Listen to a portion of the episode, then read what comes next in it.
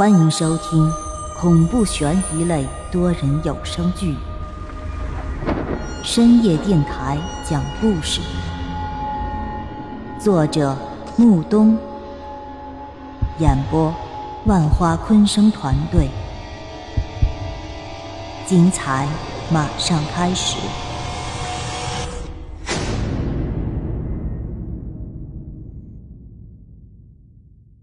第四集，男人摇了摇头，笑道：“哼，你按我说的去做就是了。”虽然当时秦勇心里满是疑惑，但是想到自己毕竟是来打工的，雇主有什么难言之隐，他也就不便再追问了。行，您吩咐的我都记下了，您还有什么吩咐的吗？那个男人没有说话，回头看了一眼那女孩的房间，轻轻的叹了口气后，便披着外套走了出去。男人走后，便直接拿一把铁锁向外锁住了门他在临走之前还特意环视了这屋子一周。秦勇站在窗外，眼睁睁的看着那个男人驾车离开了别墅。可就在那男人的车驶离别墅以后，院子里的两扇大铁门竟然自动关上了，而且秦勇好像隐隐约约的看到那两扇铁门前有一个白色人影。但是当他揉了揉眼睛，仔细看的时候，却发现那门前什么都没有。秦勇摇了摇头，心想自己真的是太紧张了。他这么大一个男人，怎么会被一个小女孩给吓成了这样？他一边安慰着自己，一边回头。可就是在这一回头时，他再次看到那小女孩一脸木讷的坐在身后，她的眼睛死死的盯着窗外。你，你什么时候出来的呀？小女孩摇了摇头，她抬头看着秦勇，抿着嘴笑道。我一直都在这里呀。此时已是深秋，一阵凉风从窗外吹过，吹得秦勇直打哆嗦。他推着小女孩的轮椅，缓缓的将那女孩送回了卧室。那间卧室里的灯依旧是那么的昏暗，现在整个别墅里就只剩下他和眼前的这个小女孩了。他虽然很同情这个小女孩的遭遇，但是这个女孩的种种反常表现，让他心里始终在提防着她。父亲走了吗？秦勇点了点头。唉，他总是这么忙，从小到大都没怎么见他在家里待过。小女孩拿起桌上的画板，秦勇望着那画板上的水彩画。便又发现了一些端倪。那水彩画之前就介绍过，上面所画的是一幢房子和一处院落。刚开始那幅画并没有什么细节描绘，但现在可不一样了。那画布上除了房子以外，还出现了两棵树以及一方泳池。那泳池里，小女孩用褐色颜料涂满了整个泳池。那些褐色的颜料同整幅画显得有些格格不入。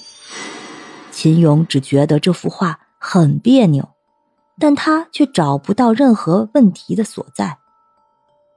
大哥哥，你觉得我的画好看吗？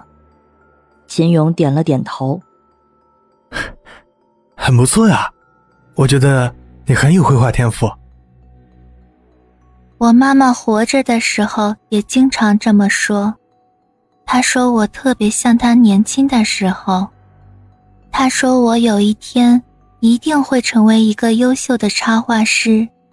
插画？你喜欢插画？小女孩摇了摇头，低声道：“我不喜欢，但是妈妈喜欢。生前她就一直在兼职给出版社画插画。”晚上，那男人离开的时候已经是九点钟了。按照男人的嘱咐，秦勇必须在十点之前安顿小女孩休息。秦勇此刻抬头看了看表，发现现在已经是九点四十分了，所以他便提议让小女孩上床休息。所幸这个小女孩很听话，当秦勇要她上床休息的时候，女孩很乖巧的便将手里的东西放下，去了卫生间洗手。颜料很难洗，于是小女孩足足在里面洗了五分钟，才从卫生间里出来。